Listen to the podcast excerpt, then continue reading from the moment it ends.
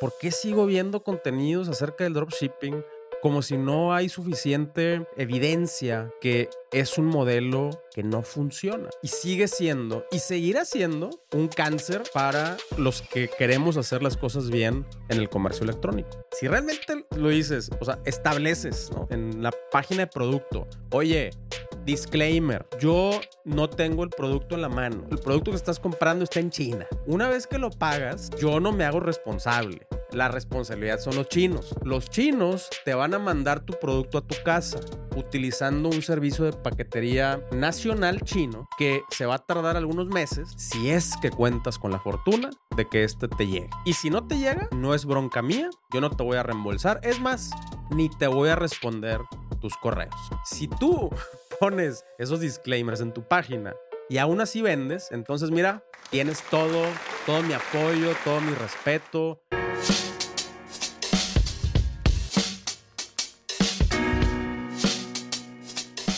Hola, hola, te doy la bienvenida a un nuevo episodio. Somos Merchants, el podcast del comercio electrónico en español. Y hoy en este episodio seguimos con este espíritu de renovar algunas conversaciones que tuvimos ya hace, hace muchos años, eh, algún, eh, pues sí, que serán unos cuatro o cinco años. Y como te decía en episodios pasados, de algunas cosas he cambiado de opinión, eh, algunas cosas sigo manteniendo mi opinión, a lo mejor con algunos pequeños cambios, actualizaciones. El episodio pasado hablamos de los marketplaces. Creo que ahí sí tuve un cambio bastante, no, pues tampoco radical, ¿no? Pero sí, cambié, sí cambió mi perspectiva. De hecho, hace rato por ahí estaba dando una, una consultoría y un diagnóstico a una persona y hablamos precisamente también de los marketplaces, que, el día de hoy eh, creo que los marketplaces son pues em, una, una, vitrina adicional en la cual tener tu producto en display y, y antes no lo consideraba así. Entonces todo mundo puede cambiar de opinión si las cosas cambian, pues tú también te tienes que adaptar, o yo me tengo que adaptar a, las circunstancias, ¿no? Para mantenerme relevante. Y eh, puedes ir a escuchar ese episodio completo si es que no lo has hecho todavía. Pero hoy vamos a hablar de un tema más sabroso, que, del cual eh, no, no solamente eh, no he cambiado mi opinión, sino que tengo más datos al respecto. Y hoy vamos a hablar del dropshipping. La verdad, el dropshipping sí es un tema que me extraña, me extraña que 2023 ya casi pegándole, entrándole al 2024. De hecho, para cuando estamos sacando este episodio al aire, ya es 2024, feliz año nuevo. Pero cuando lo estoy grabando, todavía estamos a unos cuantos días de eso.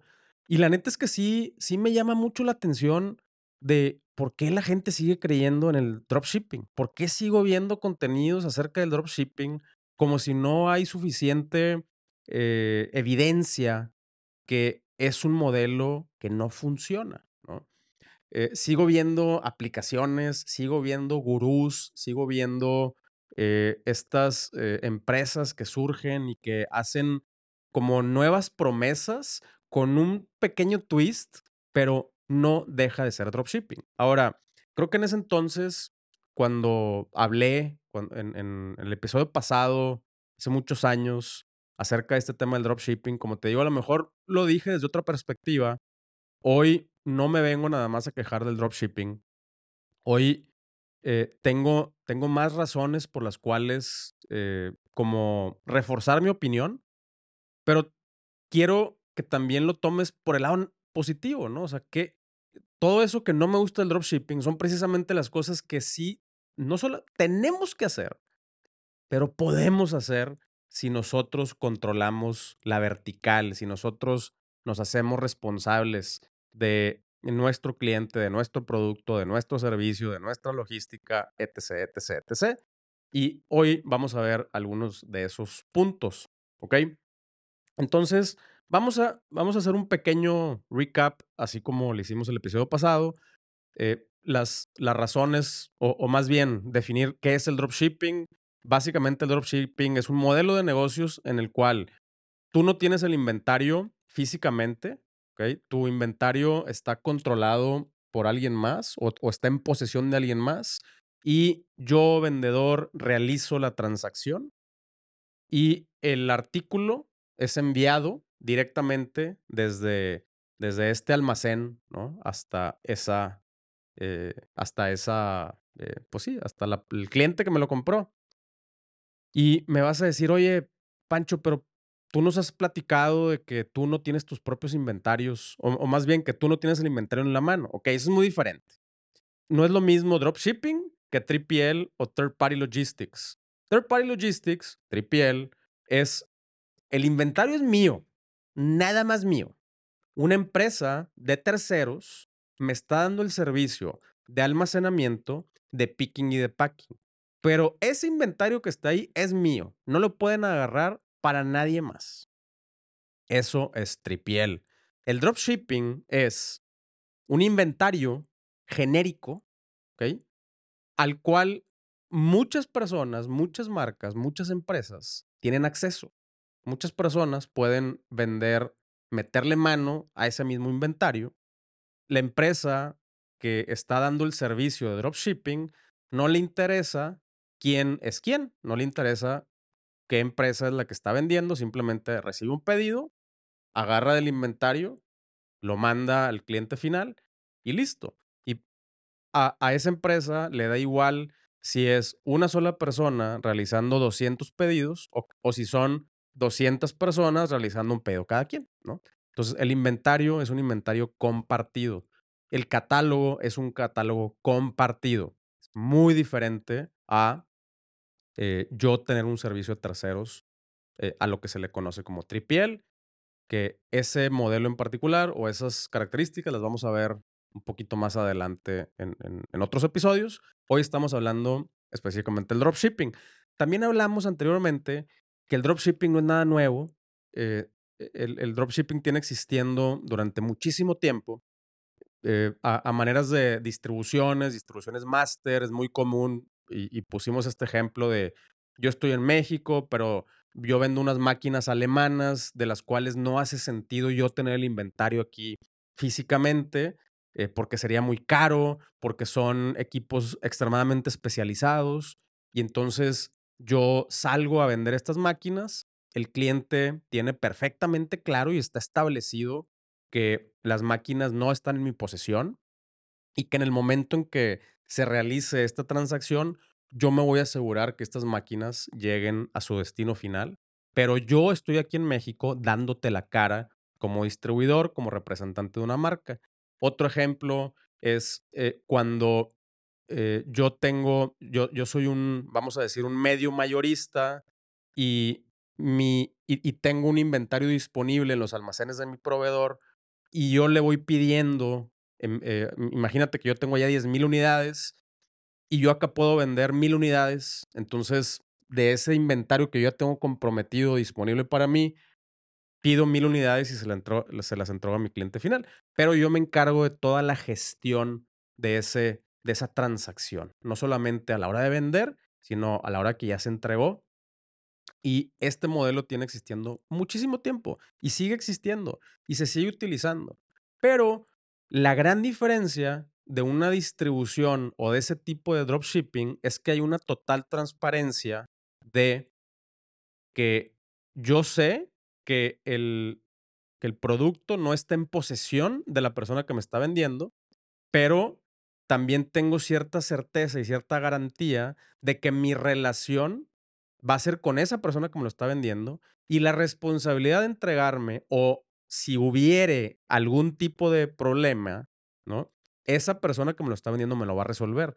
No me tengo que ir a pelear yo con los chinos, que los chinos no van a saber quién soy. ¿Por qué? Porque los chinos le están vendiendo a 200, 300, 2000, 200 mil personas y no saben ni, ni, o sea, ni quién soy yo.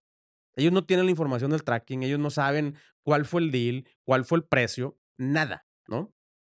Entonces, esa es la gran diferencia. Yo como usuario tengo la, la claridad de que eso, o sea, esa, esa transacción está garantizada o está asegurada por la persona con la que yo hice eh, la, la relación comercial.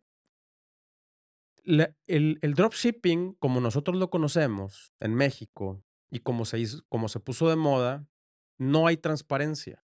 Nadie te dice, generalmente, estoy generalizando, a veces se vale generalizar, pero generalmente, sobre todo cuando quieres hacer un punto, generalmente, este, haces el, el dropshipping como funciona aquí en nuestro país y como se puso de moda, es una, eh, es un, muchas veces a través de un plugin, ¿no? En donde yo oferto un catálogo y mis clientes compran, me compran a mí, o sea, a través de mí ese, ese catálogo, ¿no? O productos de ese catálogo. Y hasta ahí vamos bien. Pero yo no le avisé a mi cliente que el producto no lo tengo yo. Es más, una vez que se genera la transacción, yo dejo de responder. O sea, yo no respondo por lo que pase después de yo recibir la lana. Mi única responsabilidad es venderte, ¿no? Ese es como funciona. Es venderte. Lo que pasa de ahí en adelante es pedo del proveedor, ¿no? O sea, es pedo del que tiene el inventario. El, es, es su pedo eh, la calidad del producto, la agilidad con la que sale el, el envío, el cuidado, ¿no? Con el que se empaca el producto y todo el proceso de seguimiento en medio de eso, de, de todo esto que estamos hablando, ¿no? Ya, ya no es bronca mía, ¿no? Eh, oye, pero espérame, a mí no me avisaste. Yo te pagué a ti. O sea, ¿cómo, ¿cómo, que ahora ya no es bronca tuya? ¿Cómo que ahora tú ya no sabes qué pasa? ¿Cómo que tú ya no sabes cuál es el tracking? ¿Cómo que tú no sabes que tú no sabías que mi producto se le iba a entregar a eh, eh, servicios postales mexicanos y que se iba a perder en el abismo de la desinformación y falta de sistemas. A mí no me dijiste y eso no está estipulado en ninguna parte del sitio. Ese es el dropshipping como nosotros lo conocemos aquí en México. Entonces, ese es el dropshipping que para mi gusto es, ha sido y sigue siendo y seguirá siendo un cáncer para los que queremos hacer las cosas bien en el comercio electrónico. Si tú eres transparente, si tú avisas que tus tiempos de entrega van a ser de tres meses, entre tres y seis meses, ¿tú crees que vas a vender haciendo dropshipping? O sea, si, si realmente lo dices, o sea, estableces, ¿no? En, en la página de producto, oye, disclaimer, yo no tengo el producto en la mano tu producto, el producto que estás comprando está en China, ¿no? Una vez que lo pagas, yo no me hago responsable. La responsabilidad son los chinos. Los chinos te van a mandar tu producto a tu casa utilizando un servicio de paquetería eh, nacional chino que se va a tardar algunos meses y eventualmente va a llegar a México y va a ser entregado a los servicios nacionales de tu país, lo cual puede demorar otros tres o cuatro meses si es que cuentas con la fortuna de que este te llegue, ¿no? y, y si no te llega, no es bronca mía, yo no te voy a reembolsar, es más, ni te voy a responder tus correos. Si tú pones esas letras, esos disclaimers en tu página y aún así vendes, entonces mira, tienes todo, todo mi apoyo, todo mi respeto. Yo no estoy en contra de, del, comercio, yo, yo estoy en contra de las malas experiencias y cómo estas malas experiencias hacen que el mundo, el ecosistema del comercio electrónico eh, siga generando desconfianza.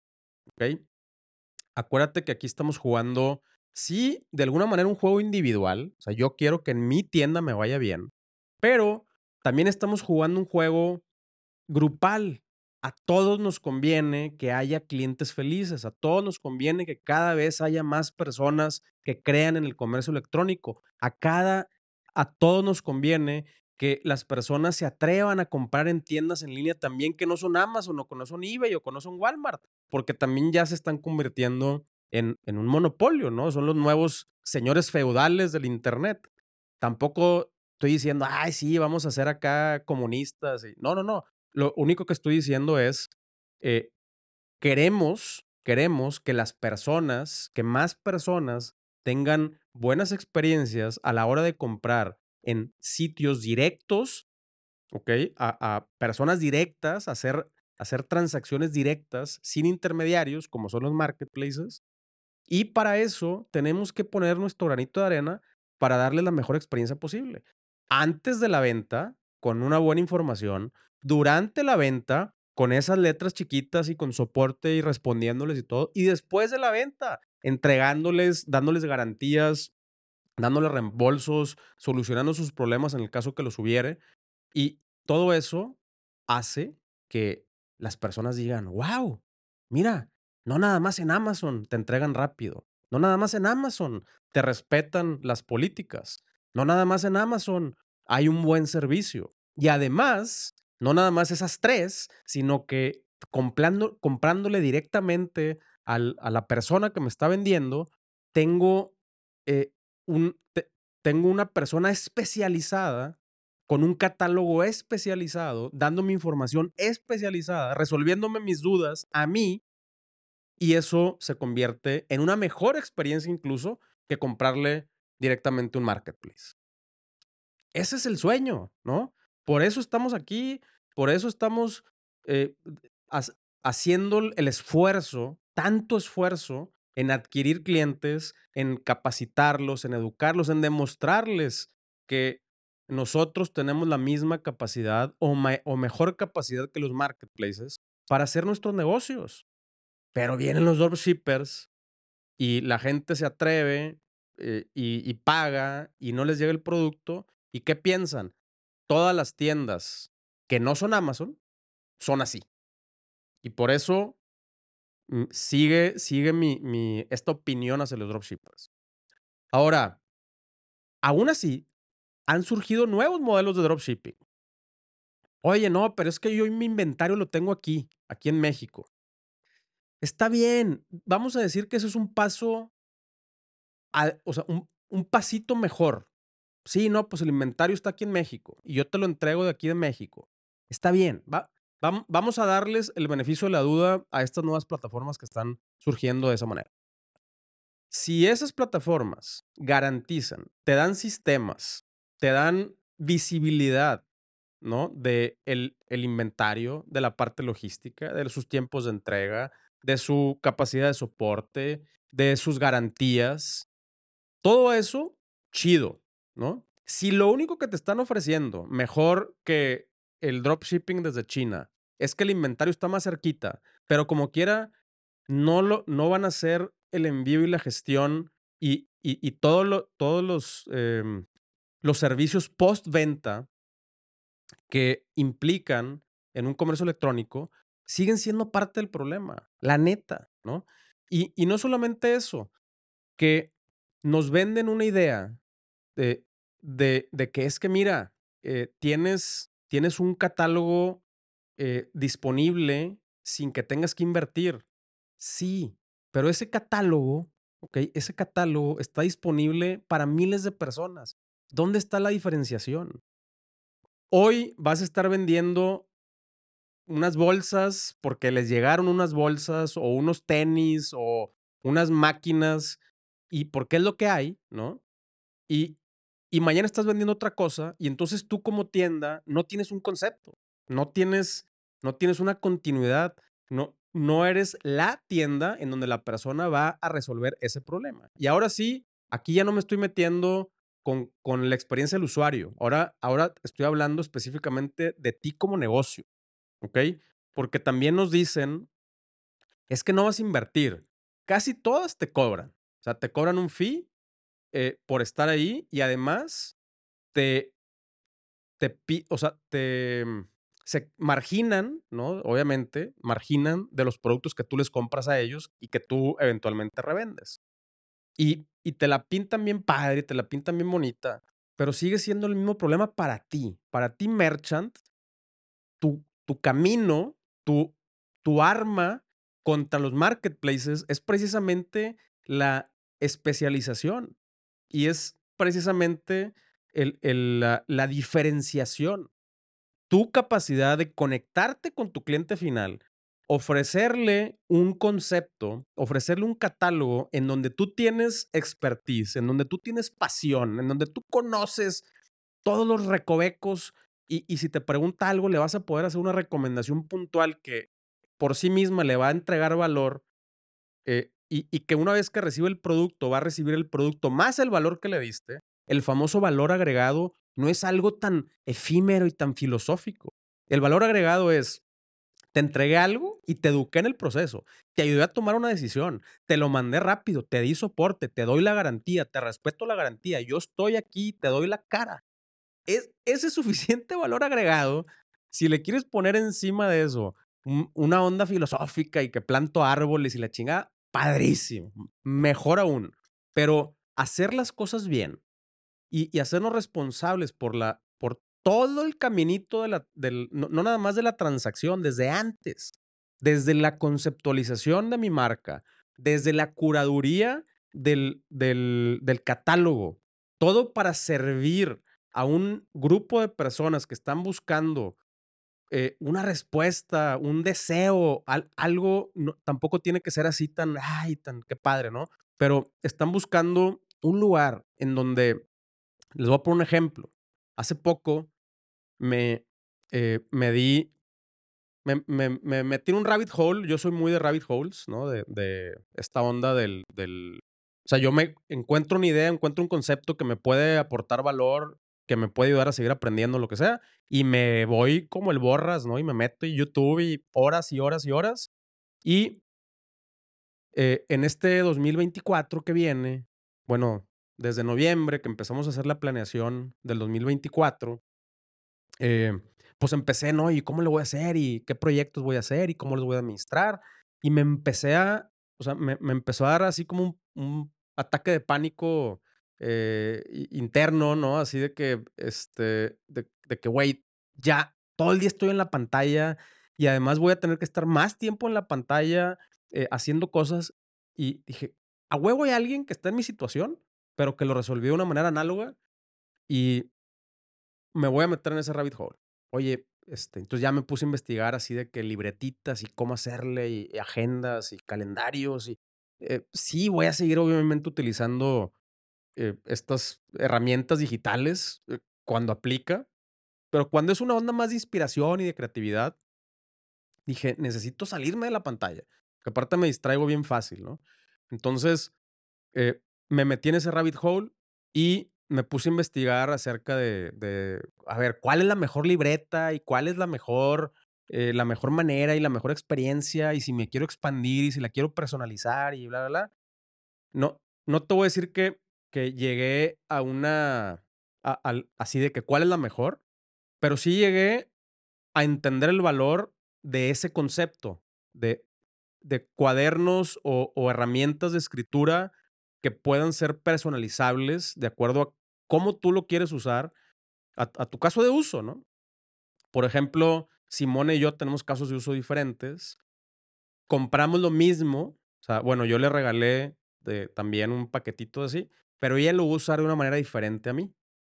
Eh, entonces, me metí en ese rabbit hole, para no hacerles el cuento tan largo, y llegué en ese rabbit hole, pues me puse a investigar marcas y me puse a investigar dónde y cómo empezar y, la madre. Y di con una tienda en México que se encarga solamente de, de libretas chidas y de hecho por ahí distribuyen algunas marcas de raza conocida eh, que están pues, bien chidas.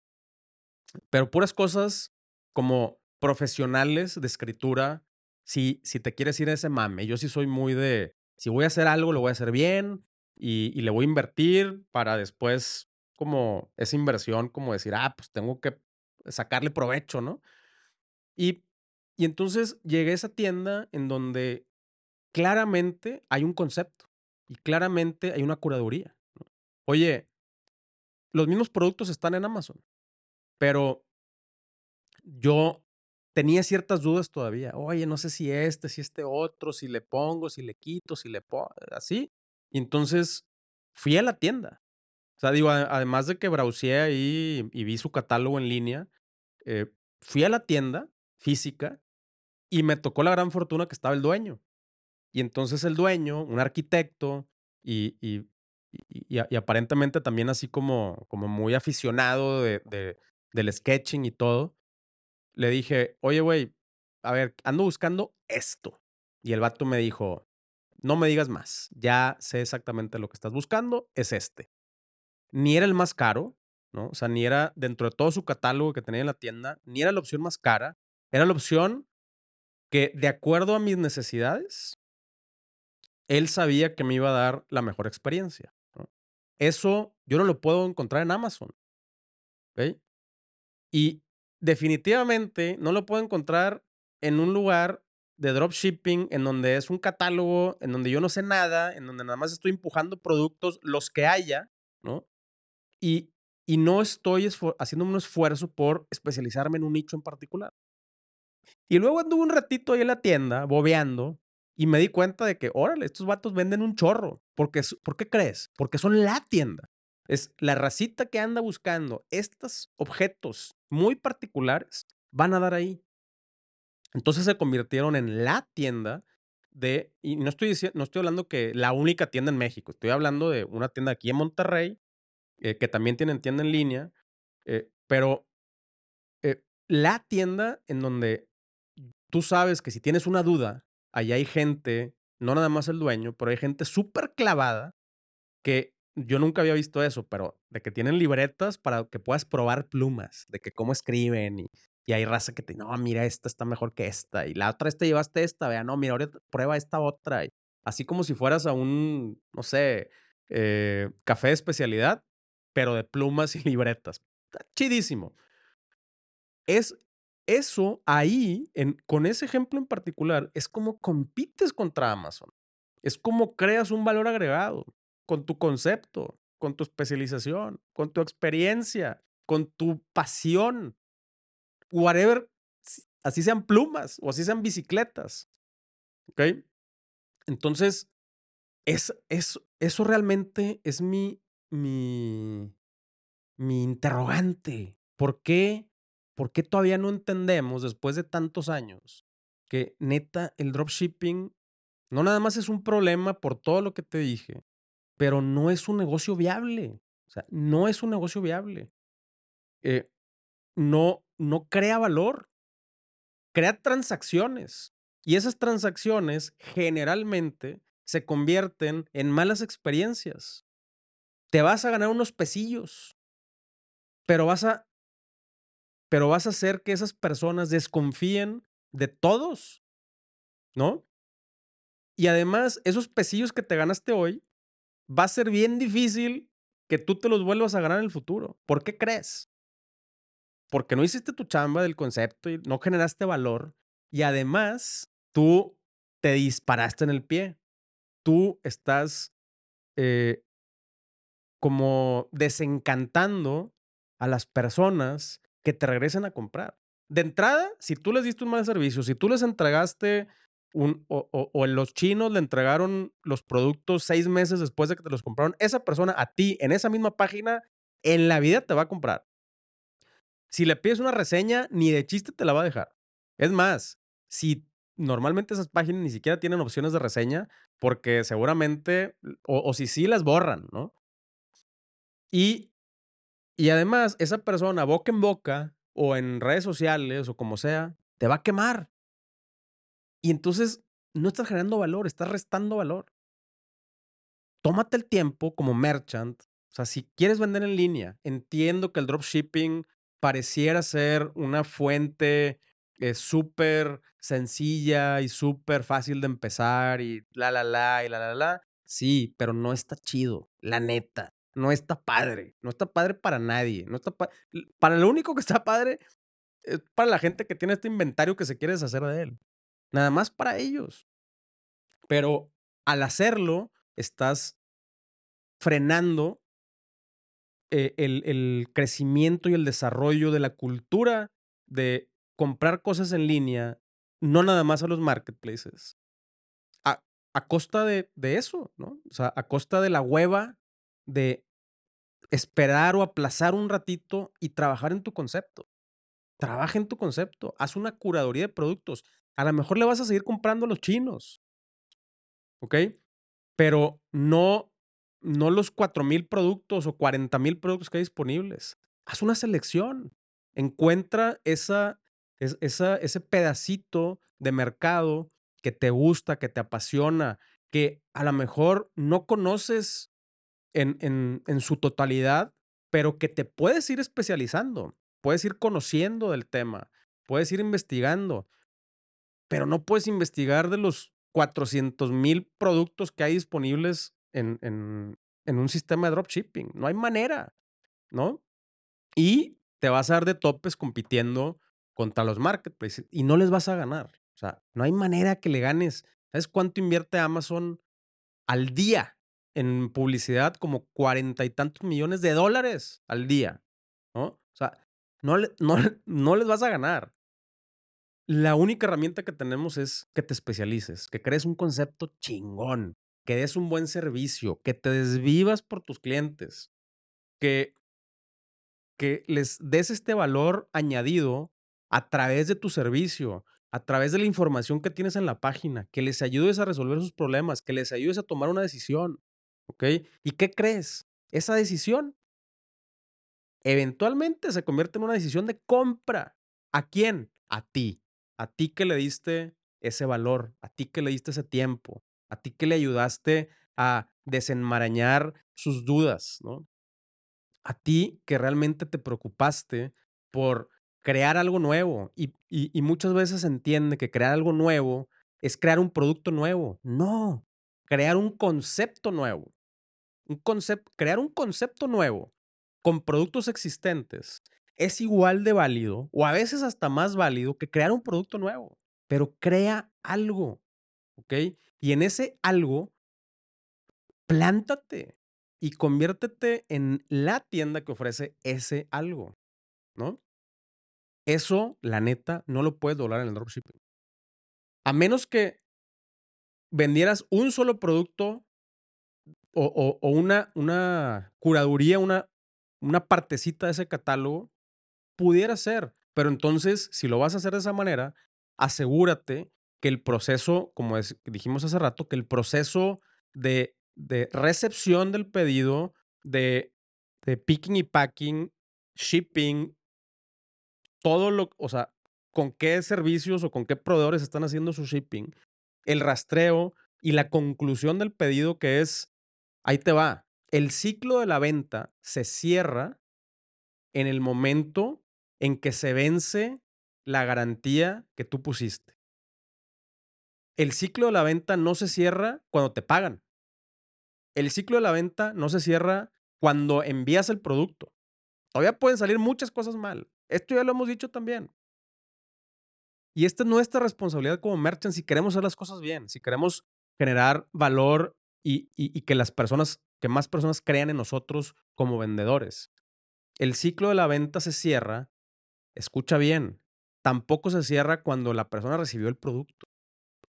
Si tú pusiste 30 días de garantía, 15 días de garantía, lo que sea, el ciclo de la venta se cierra cuando ese tiempo termina.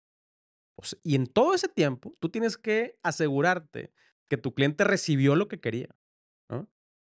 Y eso, si tú, si tú te cuidas, si tú cuidas eso, tu cliente, créeme, que con muchísimo gusto te va a dejar una reseña, te va a recomendar, te va a volver a comprar. Y eso es lo que nos da el efecto exponencial en el comercio electrónico. Ahí está el negocio del e-commerce. Ya te lo he dicho muchas veces. Y el dropshipping atenta, pero de, completamente en contra del, del, no solamente el espíritu del e-commerce, sino de donde está el verdadero negocio.